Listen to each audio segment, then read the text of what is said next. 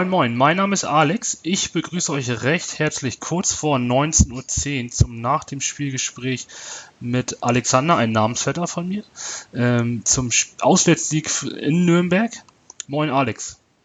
Moin Moin, sag ich mal. Ne? Oder Servus, wie man bei euch sagt. Ne? Ja, das ist immer ein bisschen so eine Sache. Das ist regional unterschiedlich. Ja. Aber mit Moin Moin Moin kann ich mich hier auch antworten. Ja, sehr gut. Du wirst wahrscheinlich ein bisschen doof angeguckt, aber sonst... Ja, sehr gut. Dann ähm, erklär doch mal ganz kurz, was du bei Clubfans United machst ähm, und äh, ja, wo man dich auf Twitter vielleicht findet oder euch. Ja, ähm, kann ich gerne mal machen. Also äh, Stefan hat es ja letztes Mal schon ein bisschen angerissen. Ich wiederhole es ganz nochmal. Clubfans United ist ein äh, sogenanntes Fanprojekt von Fans für Fans. Wir machen Fußballmagazin. Ich kam dazu, Stefan hat das initiiert, um die 2000er-Wende, er hat einen Blog da angefallen. Und ich war damals schon äh, Exil-Franke in, in Hessen, in Frankfurt und hatte das große Problem, ähm, dass ich nicht, nicht genügend Informationen über meinen FC Nürnberg gefunden habe.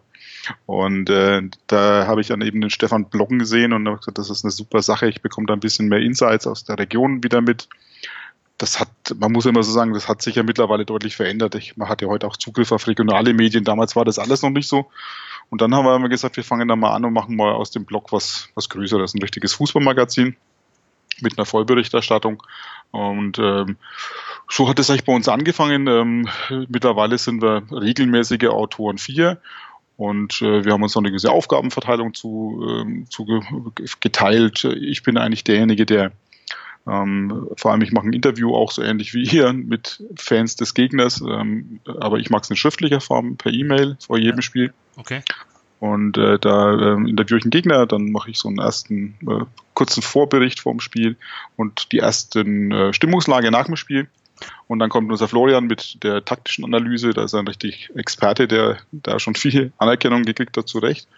Und äh, Stefan ist, wenn möglich, äh, im Stadion und holt uns da O-Töne und äh, hat auch gute Kontakte und äh, hört sich an, was der Trainer direkt sagt in der Mixzone. Ähm, und so haben wir so, und dann haben wir meistens noch unseren Dejanov, der ähm, es mir ja über eine Kolumne macht, äh, machen wir ironisch, machen wir witzig und äh, macht dann nochmal die Spielaufbereitung. Gibt es übrigens heute auch eine wieder ähm, live vom Beljanov.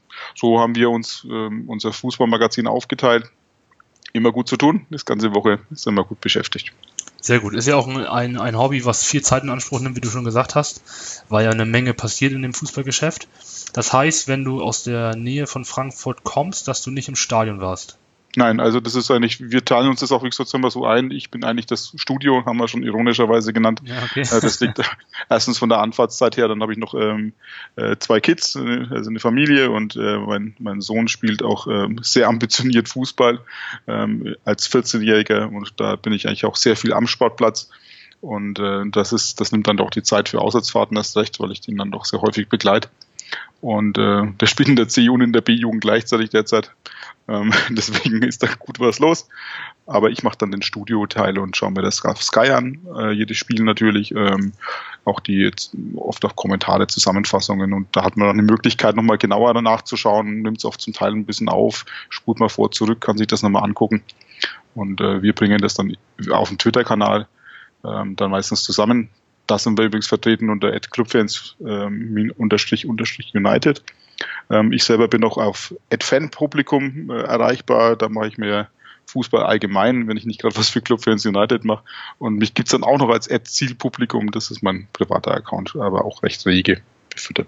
Also ich also, bin viel unterwegs. Ja, wollte ich gerade sagen, du bist äh, viel unterwegs und viel gefragt. Sehr gut. Dann lass uns doch einmal ins Spiel einsteigen. Ähm, also Max-Morlock-Stadion war nicht ausverkauft, war zu erwarten. 27.375 Zuschauer, sagt der, äh, der Kicker.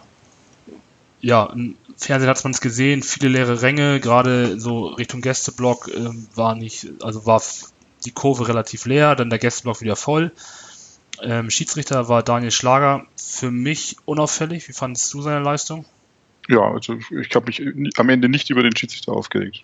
Nee, ich auch nicht. Also ich habe über keinen aufgeregt. äh, du wahrscheinlich über deine Mannschaft, aber dazu kommen wir jetzt. So, hm. ähm, bei euch gab es Veränderungen in der Startelf?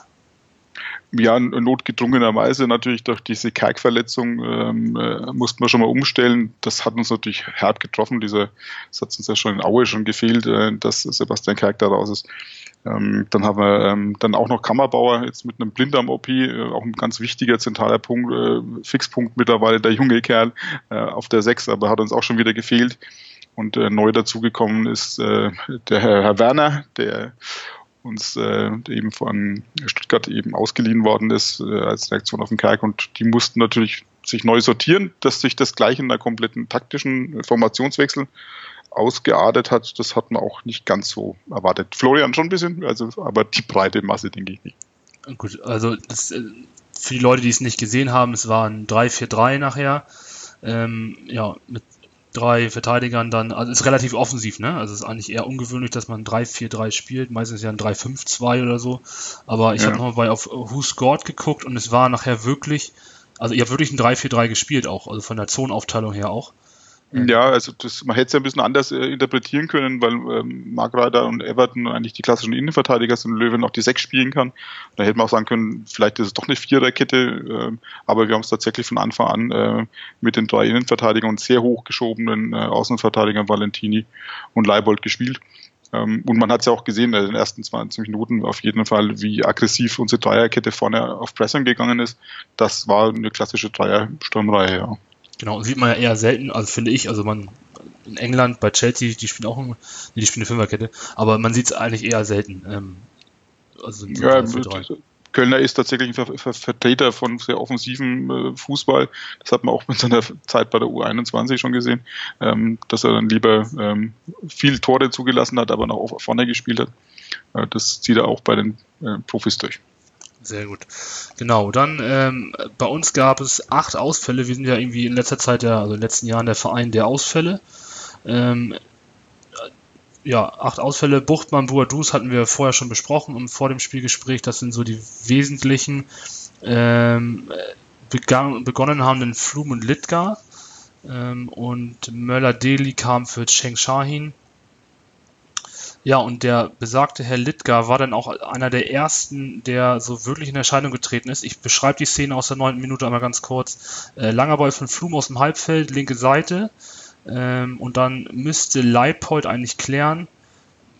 Ja, und dann schießt er aus äh, relativ spitzen Winkel, Fünfer Eck so aufs Tor. Für mich relativ ungefährlich, nur äh, ja, dieses, dieses fehlende Kopfballspiel, was Leipold da hat, oder wo er dann klären müsste, hat sich so ein bisschen durchs Spiel gezogen, finde ich.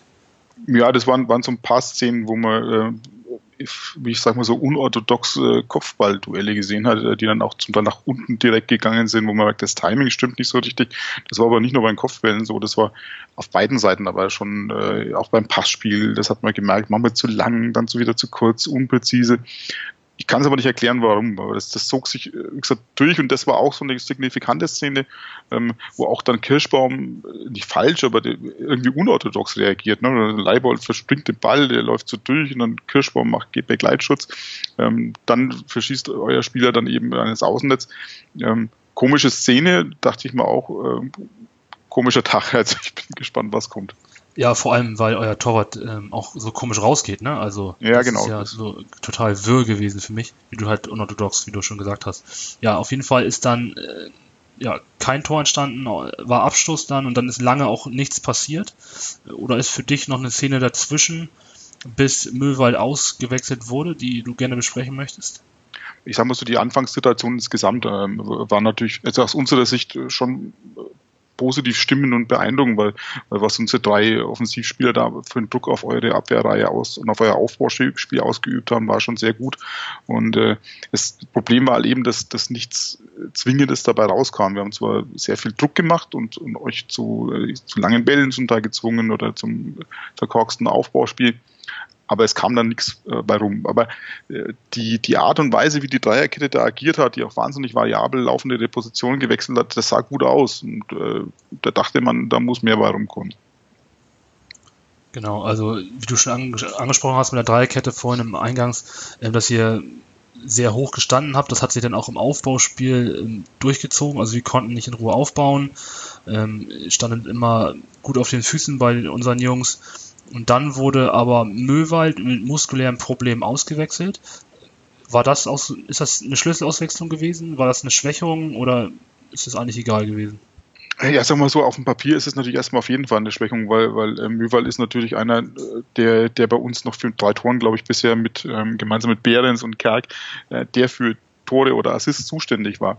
Und äh, nachdem jetzt Kerke weg war und Möwald jetzt auch noch weg war, ähm, das war schon ein herber Schlag.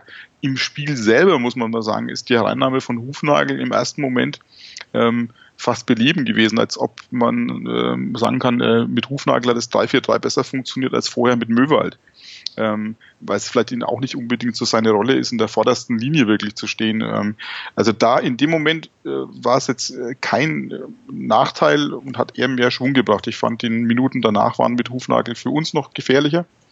Und ähm, auf die Spieldistanz dann hat man dann doch gemerkt, dass ein Möwald nochmal eine andere Qualität hat als Hufnagel, zumindest aktuell.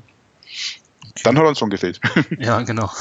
Ähm, ist, ist er schwerer verletzt oder kann man da, stand da schon was fest irgendwie oder? Also mein letzter Stand heute war immer noch nicht klar, er hat irgendwo einen Bluterguss, aber ähm, muskuläres Problem, ob da jetzt nur wie heißt es so schön, was haben Sie geschrieben, blockiert ist oder irgendwas kaputt ist, konnte man noch nie sagen. Wahrscheinlich ist vielleicht noch eine Schwellung da. Ähm, zumindest der letzte Stand, den ich heute Nachmittag gelesen habe, war ähm, noch unklar. Also es ist noch nicht klar, ob er länger ausfällt. Okay. Wäre natürlich wieder eine herbe Schwächung für euch, wenn der jetzt auch noch länger ausfällt, ne? Wäre nicht wünschenswert würde fast ins Bild passen. Äh, es ist manchmal, ihr kennt es ja auch selber. Also ich habe auch vorher gesagt, wir sind da nicht abonniert auf Verletzungspech. Also ich habe euch da auch durchaus äh, mitfühlen zitiert in meinem Vorbericht, weil ihr eben mit den beiden genannten Spielern ähm, auch ganz wesentliche ähm, Offensivspieler ähm, also ersetzen müsst momentan.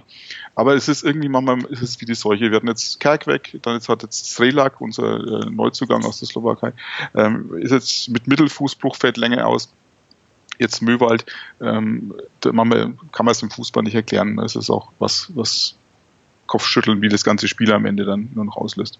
Ja, da muss ich dir recht geben. Gut, dann widmen wir uns mal der 32. Minute. Da seid ihr das erste Mal so richtig gefährlich für unser Tor gekommen. Und die Szene, die ist über die rechte Seite über Valentini entstanden und die, eure rechte Seite war sowieso sehr, sehr dominant, fand ich in diesem Spiel ähm, kurz die Szene erklärt. Ähm, Valentini ist euer rechter Verteidiger, wenn ich mich nicht irre. Mhm, genau. Genau, der ähm, zieht so ein bisschen nach innen, so Botter geht nicht richtig mit bei uns. Dann schieben Nerich und Hortschuh so uneinig beide in seine Richtung. Er spielt Sully an, der dreht sich nach innen, lässt Avevor schlecht aussehen und spielt dann einen schönen Doppelpass mit Valentini. Ja, der kann eigentlich Himmelmann fragen, wo er ihn hinhaben will, macht ihn aber nicht rein oder Himmelmann hält stark ähm, wie hast du die Szene gesehen zu Hause auf dem Sofa? Ja, Sofa würde ich nicht sagen. Also dazu bin ich, äh, bin ich zu sehr dann im, im äh, Mitschreibmodus okay. mit allen technischen Geräten. Aber äh, sagen wir so, ähm, vor dem Monitor quasi der Videoschiedsrichter oder der Videobeobachter. Ähm, nein, es war natürlich so, dass man sagt, den muss er jetzt machen. Ne? Also äh, Sally hat es äh, sehr gut gemacht und eigentlich, äh, das sind so Szenen, wo man sagen muss, da musst du dich dann belohnen für das, was du vorher an Aufwand geleistet hast. Das sind die Szenen, die du haben willst, ähm, wo du die ganze Zeit gearbeitet hast dafür und ähm, äh, das, das muss er machen. Man kann nur sagen, er ist halt ein Verteidiger ähm, da ist es vielleicht, äh, ich habe dann lustigerweise auch noch gelesen, ähm, quasi dann im Vorigen, wie auch äh, bei Stuttgart Terodde quasi das leere Tor auf Schalke nicht trifft. Also das gibt's auch bei anderen äh, Spielern äh, noch die höhere Qualitäten vielleicht nachgesagt wird. Also trotzdem, das, das solche Chancen muss man natürlich dann veredeln. Ja, sicherlich eine, Schlüssel, eine Schlüsselszene. Ja, finde ich auch. Also das war kurz vor der Halbzeit, wie gesagt, äh, 32. Minute, dann noch 10 Minuten zu gehen oder 13 vielmehr äh, plus Nachspielzeit. Und meines Erachtens muss man den machen. Ja, okay, man kann jetzt sagen, er ist Verteidiger, ein Rechtsverteidiger. Aber man sieht ja auch, wie er mit dem Ball umgehen kann, wie er da nach innen zieht und dann auch einen sauberen Pass spielt. Äh, also der Junge weiß eigentlich, was er mit dem Ball macht und somit hätte der eigentlich reingehen müssen. Wir ja, also so ist natürlich erstmal Himmelmann ist ein guter, das muss man auch mal, auch mal sagen an der Stelle. Das ist eigentlich nicht nur wegen dem Spiel, das auch letztes, letzte Saison, ich glaube, der war mal gewackelt dann bei euch, aber ich fand den immer schon gut, wenn ich den gesehen habe. Ähm, ist mir immer so markiert als, das ist ein guter. Und er macht auch gut zu. Das sind aber auch dann Bruchteile von Sekunden. Äh, geht er an den Oberschenkel, glaube ich, geht er und dann, äh, dann geht er halt nicht rein, sondern dann am Pfosten rum, ist der gefeierte Held. Ähm, geht er ein ganz klein bisschen anders dahin, trudelt er immer noch rein ins Tor. Das heißt Fußball. das ist bitter. Genau, so ist es. ja, ähm, Himmelmann musste damals bei uns auf die Bank, ja, weil wir im Abstiegskampf waren und man so eine so ein Ausrufezeichen, glaube ich, so ein bisschen brauchte, deswegen ist Herwagen da ja, rotiert. Genau. Ähm, wir haben, man muss dazu sagen, wir haben zwei sehr gute Torhüter, wobei Himmelmann der bessere Fußballer ist und Herwagen besser auf der Linie ist. Muss man sich immer so ein bisschen entscheiden, was man heutzutage haben will. Da wird ja eher der bessere Fußballer bevorzugt behandelt, ne? Zumal ja. er noch jünger ist, also muss man auch noch dazu sagen. Ja, wir haben ja auch quasi bei uns ähm, mit Bredlo auch noch einen sehr, sehr guten äh, Torwart auf der Bank, der vielleicht, wo man vielleicht das Gleiche aussagen kann. Dem wird auch ein sehr, sehr gutes ähm, Spiel am, am Fuß nachgesagt. Ähm, es hat sich Kirschbaum ähm, wohl auch wegen der höheren Reife in dem Moment wieder durchgesetzt. Das kann sich auch bei uns wieder wechseln. Also Kölner sagte, es gibt auch auf der Torwartposition keine garantierten Stammplätze. Okay. Wir werden sehen. Das zieht sich heutzutage immer mehr durch, hört man immer öfter. Mhm.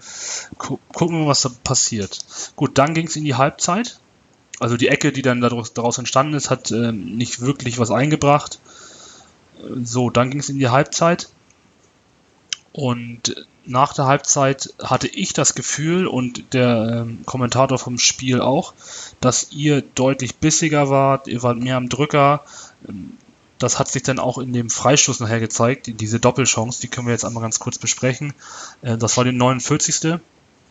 Äh, aus dem Halbfeld, rechte Seite, da hat, glaube ich, Valentini den Freistoß geschossen, wenn ich mich nicht irre. Mm, ja. genau, genau, dann auf Markreiter. Ähm, der ja, erhält den Ball von Alagui, weil der nicht entscheidend klären kann und steht dann am Elver, also Höhe, Elfmeterpunkt äh, blank und trifft dann die Latte. Dann kommt der Ball zu Timo Werner, eurem Neuzugang, und der haut das Ding wieder gegen die Latte. Wenn der Ball von Werner, lege ich mich jetzt einfach mal weiter aus dem Fenster, sich ein bisschen früher äh, senkt, dann kann Himmelmann da gar nichts machen. Also der wäre also wäre geschlagen gewesen. Lege ich mich fest. Ja, also das sah man ja tatsächlich so, obwohl ich mal sagen muss, natürlich der erste Schuss fand ich noch deutlich gefährlicher. Der zweite war eben wegen dieser Bogenlampe. Da muss er schon ganzes Stück vorher rübergehen, weil sonst landet er immer noch irgendwie auf an der Latte oder springt an der Latte wieder nach vorne. Aber äh, der Schuss von Markreiter war natürlich, das war schon eine Granate, war toll angenommen, traut ihm das fast nicht zu als Innenverteidiger. Ähm, aber er ist halt nicht drin. Ne? Es ist, Mama, es ist, kannst es nicht erklären. Alles richtig gemacht. Ähm, und dann, wie gesagt, das ist dann gleich nochmal ein Post, eine Latte hinterherkommt. Das ist natürlich dann die Ironie der Geschichte. Also, obwohl ich den, den Nachschuss, das sah bei mir schon so aus, dass da hätte schon viel passieren müssen, dass der reingeht, weil der eben von oben runterfällt auf die Querlatte. Da muss er schon ein Stückchen weiter vorne kommen. Richtig. Ähm, welches Gefühl hattest du nach der Szene? Was, was hast du gedacht, so heute gewinnen wir das, das geht in die richtige Richtung? Oder war das eher so, boah, jetzt äh, zwei, einmal Pfosten, zweimal Latte, ähm, das wird heute schwer oder das wird heute gar nichts mehr? Ja, es ist natürlich, erstmal, wie gesagt, ist man doch jetzt Fußballfan, hat man schon so viel erlebt und dann, dann weiß man letztendlich, das ist ja schon eine, ähm, schon eine Erfahrungswert, den man sagen kann, ist, wenn du diese Chancen nicht machst und aus diesem Aufwand, den du betreibst, kein äh, Resultat erzielst und, und dann noch äh, ein bisschen Pfosten-Latte Pech hast, ähm, oder auch Schiedsrichter-Pech hast, hat man in dem Moment nicht, aber ähm, das kommt ja oft noch dazu, ähm, dann weißt du, dass das einfach nichts wird und dann fängst du dir irgendwann mal einen Konter, und dann liegst du 0-1 hinten und dann ist das Spiel vorbei. Ähm, und genau das Gefühl hatten viele von uns, also ich hatte es auch, weil ich mir dachte, irgendwie, wir kommen auch zu wenig dann doch in die Boxen, ähm, um wirklich äh, da jetzt penetrant gefährlich zu werden. Und wenn wir es machen, dann haben wir immer irgendeine falsche Entscheidung getroffen. Und äh, die, die ganz gefährlichen Szenen waren ja dann eben sowas wie ein Schuss oder, oder ja, wenn ein Verteidiger plötzlich mal dabei war, aber nicht aus der Sturmoffensivreihe.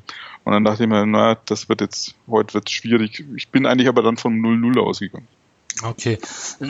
Ich habe aus meiner Jugend noch meinen Trainer im Kopf gehabt, der mal gesagt hat, so, wenn der Gegner einen Pfosten und die Latte trifft, dann werden wir das Spiel gewinnen. Und das hat sich dann auch bestätigt, weil ich musste dann in dieser Situation an ihn denken.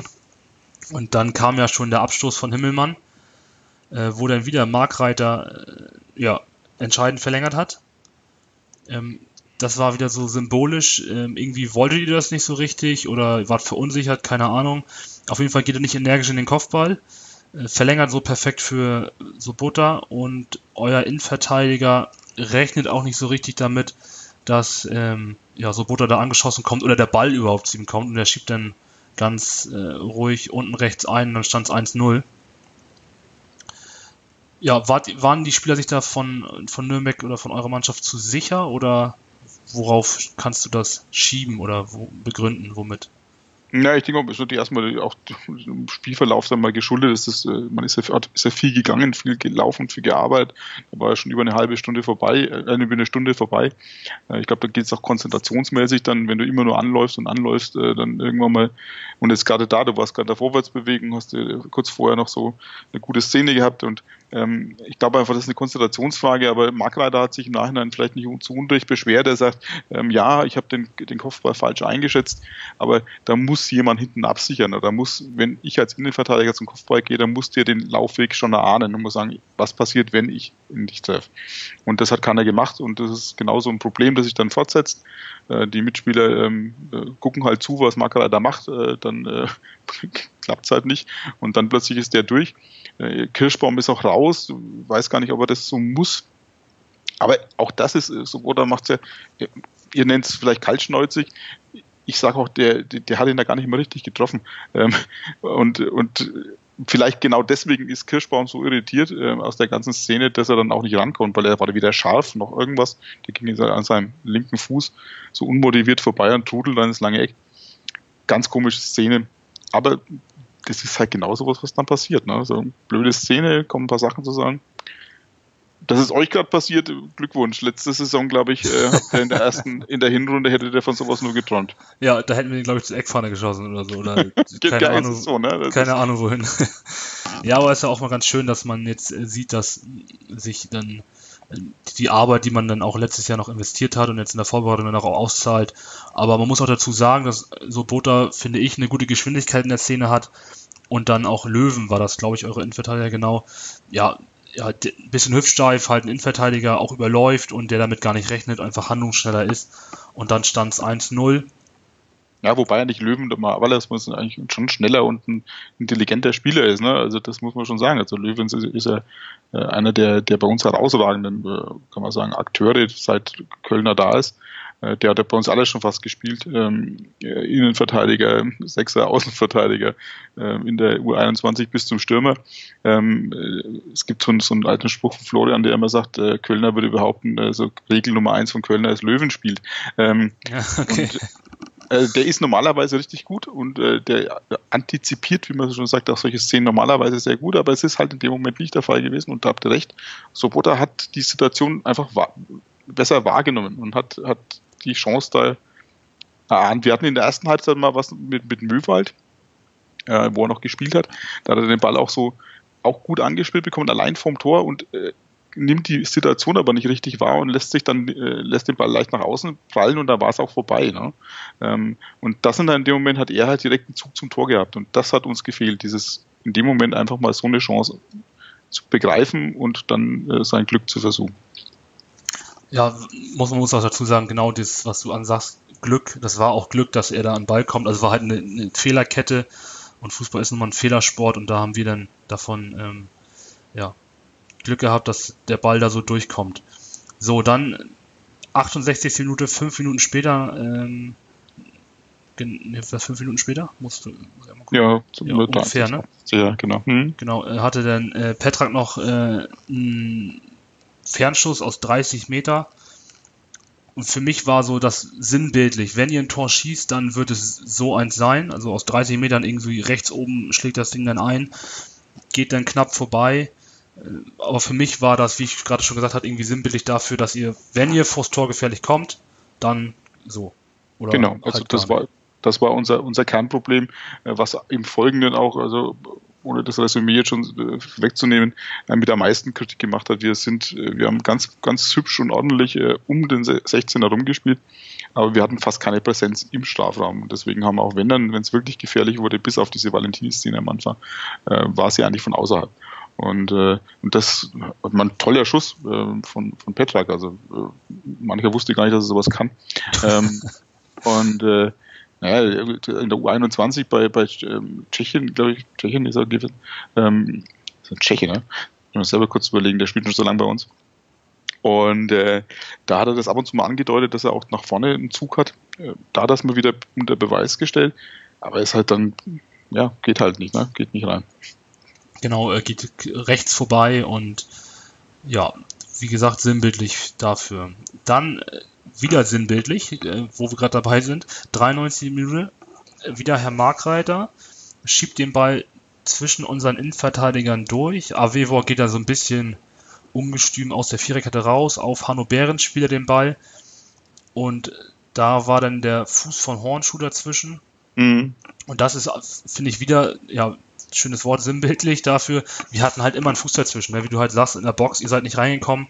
Und das, ähm, ja, hat sich dann auch in der 93. Minute wieder gespiegelt, weil wir halt den Fuß wieder dazwischen hatten und das war es dann auch einfach. Und dann, ähm, ja, war das Spiel auch vorbei. Ja, ist natürlich jetzt, sagen wir so, für uns jetzt nicht ganz, ganz überraschend, ne? weil, wenn man sich anguckt, wer bei uns die besten Scorer waren, das war Kerk überall Behrens bisher, ähm, alle eigentlich Mittelfeldspieler. Wir haben ein ernsthaftes, wir haben schon ein Problem äh, mit der zentralen Sturmposition. Und, und äh, wenn dann halt die, diese Mittelfeld, die gefährlichen Mittelfeldspieler äh, entweder ausfallen, wie zum Mühlwald und Kerk, oder eben andere Aufgaben haben oder nicht so zukommen oder von euch abgemeldet werden wie Behrens, ähm, dann, dann fehlt vorne jemand mit Punch und der, der auch mal so ein dreckiges Tor machen kann. Das haben wir selbst auch beim, beim Werner gesehen, wie er dann einmal ist er ins Strafraum reingelaufen und hat den Ball da und dann denkt man so, was macht er jetzt? Und dann kullert er ihn quasi den Himmelmann wieder in die Arme, anstatt irgendwas Vernünftiges damit zu machen. Das war so auf der linken Seite vom Fünfer war da was gestanden. Ja, wo ähm, Hornschuh am Boden liegen bleibt, die Szene meinst Genau. Ja, und genau. Da, nein, genau, einmal, wo er am Boden liegt mit den Händen da, aber da war wirklich auch kein Handspiel gar nichts dabei. Ja. Und einmal ist er so reingezogen und hat ihn dann quasi dann geschossen, aber das ist dann so ein cooler Ball gewesen. Das war, das war so eine Szene, die auch symptomatisch war. Ähm, und äh, bei so vielen, da haben wir einfach keinen kein, kein Vollstrecker bei uns im, im Team. Ist, ist nicht weiter verwunderlich in der zweiten Liga. Dafür werden ja halt solche Terrores und Kohle immer sofort dann nach oben verkauft. Ähm, aber das merkt man da bei uns Burgstaller, der sowas auch konnte. So einem Spieler, der Burgstaller mindestens ein Tor gemacht, das ist ja immer so. Der, der hatte dann eben diesen, diesen, diesen Abschluss, ähm, den, der uns fehlt, wenn es aus dem Mittelfeld nicht kommt. Ja, aber so eine Spieler, wie du sagst, gehen dann meistens in die erste Liga. Und genau. Burgstaller spielt jetzt bei Schalke und äh, Terodde bei Stuttgart und sind beide gute Stürmer, muss man auch mal sagen. Die haben in der zweiten Liga genau. eigentlich nichts zu suchen. Ne? So, ähm, also mein Resümee ist, dass ihr die bessere Mannschaft wart. Ihr die Szenen aber nicht zu, äh, entscheidend zu Ende gespielt habt und ja, wir halt immer einen Fuß dazwischen hatten. Also gerechtfertigt wären 0-0 oder ein 1-1, also der Sieg, so, ja, okay, nehme ich gerne mit. Aber wenn man es jetzt nur aus, aus ähm, taktischer oder ja, neutraler Sicht sieht, dann wären Unentschieden schon gerechtfertigt gewesen. Ja, ich glaube, euer, euer Trainer Janssen hat es ja auch gesagt, ne, es gibt so Tage, du gehst abends raus und weißt eigentlich wirklich nicht, warum du gewonnen hast. Ähm, und äh, das muss man, es war auch so, ne? wir haben das natürlich auch so wahrgenommen. Ähm, wir haben ein gutes, gutes Spiel gemacht. Also wir haben ein engagiertes Spiel gemacht. Ihr auch in der Defensive. Wir haben das Spiel, was oft in der zweiten Liga ein Problem ist, tatsächlich gemacht. Und das ist schon toll, was der Quellner dann mit den Jungs einstudiert hat, dass man da äh, auch so eine gute Mannschaft wie St. Pauli an der Seite ähm, äh, doch so beherrschen kann und so in die Defensive drängen kann und, und, und, und einfach auf ein Tor spielt. Also man versucht, versucht das Spiel zu gewinnen und, und nicht, nicht zu verlieren. Aber es ist halt ein Problem, wenn du dann diesen, diesen, diesen Punch nicht hast, ne? dann, dann ist es frustrierend und dann, okay, da musst du aber mindestens mit 0-0 rausgehen. Und das darf halt nicht passieren. Ich glaube, das wird den Köln noch am meisten ärgern, äh, weil äh, so ein dreckiges Tor, das war jetzt nicht eine geniale Szene, sondern so ein dreckiges Tor mit einem Abkopfball rutscht drunter, hinten nicht aufgepasst, Torwart steht vielleicht nicht ideal oder ist überrascht, sagen wir so, Ball coolert rein. Äh, das muss vermeidbar sein, sonst bringt man sich tatsächlich in, selbst in echte Probleme ohne Not. So, dann habe ich noch, du hast gerade ganz viele Fragen beantwortet, Auftreten der Mannschaft hast du beantwortet, dann die Schlüsselszene hast du beantwortet, die Fragen brauche ich alle nicht mehr stellen. Dann noch die äh, Frage nach dem Schlüsselspieler. Wer fandest du war bei euch der Schlüsselspieler in dieser Partie? Ja, leider hatten wir keinen, ne? wir verloren haben, wenn wir einen Schlüsselspieler gehabt hätten. Ähm, ich glaube, was natürlich ein äh, ähm, Spieler war, der hätte es werden können. Das war Hufnagel, der hat am Anfang, wie er reingekam, wirklich ordentlich Wirbel gemacht. Und dann dachten wir uns, der könnte heute sein Spiel machen, wo er der Schlüsselspieler wird. Ist dann in der zweiten Halbzeit aber komplett untergetaucht und hat da eigentlich gar nichts gemacht. Ähm, Im negativen Sinn vielleicht Markreiter, weil er unglücklich war, den entscheidenden Ball im Kopfball durchrutschen lassen und hatte die beste Chance des Spiels für Nürnberg mit dem Lattenschuss. Ähm, Umstritten sind wir ein bisschen bei Everton, ähm, der jetzt von Kaiserslautern kam und das erste Mal voll durchgespielt hat als Innenverteidiger. Ähm, da gibt es Stimmen, die ihn deutlich besser fanden. Ich fand ihn nicht so gut, aber äh, dazu will ich mich nicht weiter äußern, sondern habe ich mich schon so drüber geärgert. Ah, okay. ähm, aber ähm, deswegen uns fehlte halt genau so ein Schlüsselspieler, der, der dann in einem entscheidenden Moment ähm, so die Ärmel hochkrempelt und dann das noch erzwingt. Und das hat man in den letzten Spielen häufiger mal, auch gegen Union, wo wir dann gemerkt haben, da ist so immer ein Behrens beispielsweise, der sagt, ich will nicht verlieren und, äh, und sich mit allen wehrt und dann auch, auch den Erfolg zieht. So ging es dann bei uns dann am Ende bemüht, aber ineffizient und dann auch am Ende irgendwie desillusioniert ähm, Spiel zu Ende. Und deswegen fehlte uns ein Schlüsselspieler. Okay, und jetzt steht ihr ähm, irritiert und verzweifelt auf Platz 10 mit sieben Punkten, letzten drei Spiele nicht gewonnen. Wir sind Fünfter mit zehn Punkten, 5 zu 5 Tore. Und für euch geht es jetzt nach Duisburg und zu Hause gegen Bochum. Werdet ihr bei eurem System bleiben oder? Ja, wir haben jetzt das, das, System gerade frisch gewechselt, nur für euch.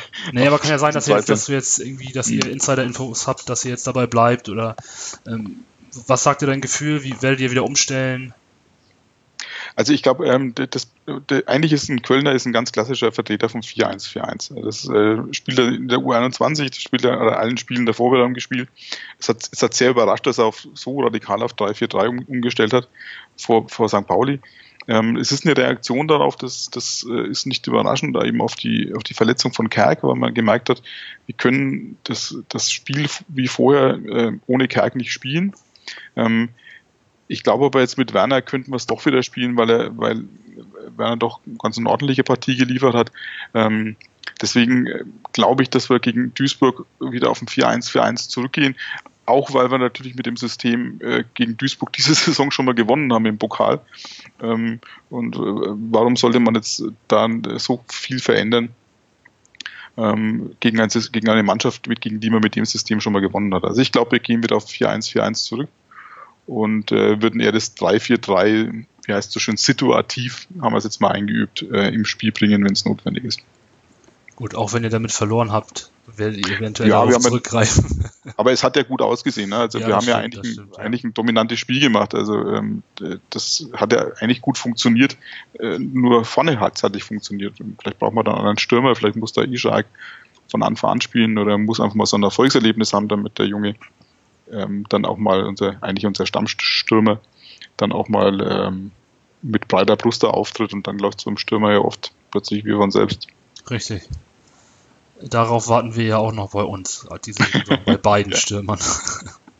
Ja, es ist, äh, der Ishak ist ein, wie gesagt, ist, kam ja verletzt zu uns in der letzten Winterpause, wenn ich mich erinnere, und äh, war davor ja auch ein sehr, sehr erfolgreicher Stürmer und äh, war ja auch Nationalspieler bei Schweden und äh, kam dann aber verletzt und hat lange Zeit gebraucht zum Anlauf, hat eine tolle Vorbereitung gespielt und da hat man uns alle schon gehofft, dass er jetzt den, den, den Schalter umlegen kann und hat aber äh, trifft die Bude nicht und das ist so sein Problem. Hat dann auch nicht das nötige Glück, arbeitet viel, aber den braucht man in, jetzt in einer Knipser-Verfassung. Da muss er hinkriegen. Dann bleiben wir am Ball und beobachten, dass noch was in Duisburg und zu Hause gegen Bochum passiert. Ähm, ich bedanke mich für die drei Punkte und für deine Zeit. für letzteres gern, für ersteres fällt es mir schwer. kann ich verstehen, kann ich verstehen. Ähm, ja, vielen, vielen Dank, dass du Zeit hattest und wir das Spiel so ausführlich besprechen konnten. Ich drücke euch die Daumen und wir sehen uns spätestens dann oder hören uns wieder zum Rückspiel bei uns. Und ähm, ja, vielen Dank. Ja, allen Lesern Grüße aus Frankfurt, in dem Fall war aus Nürnberg, stellvertretend. Dankeschön, Dankeschön. Bis dann, ciao. Tschüss.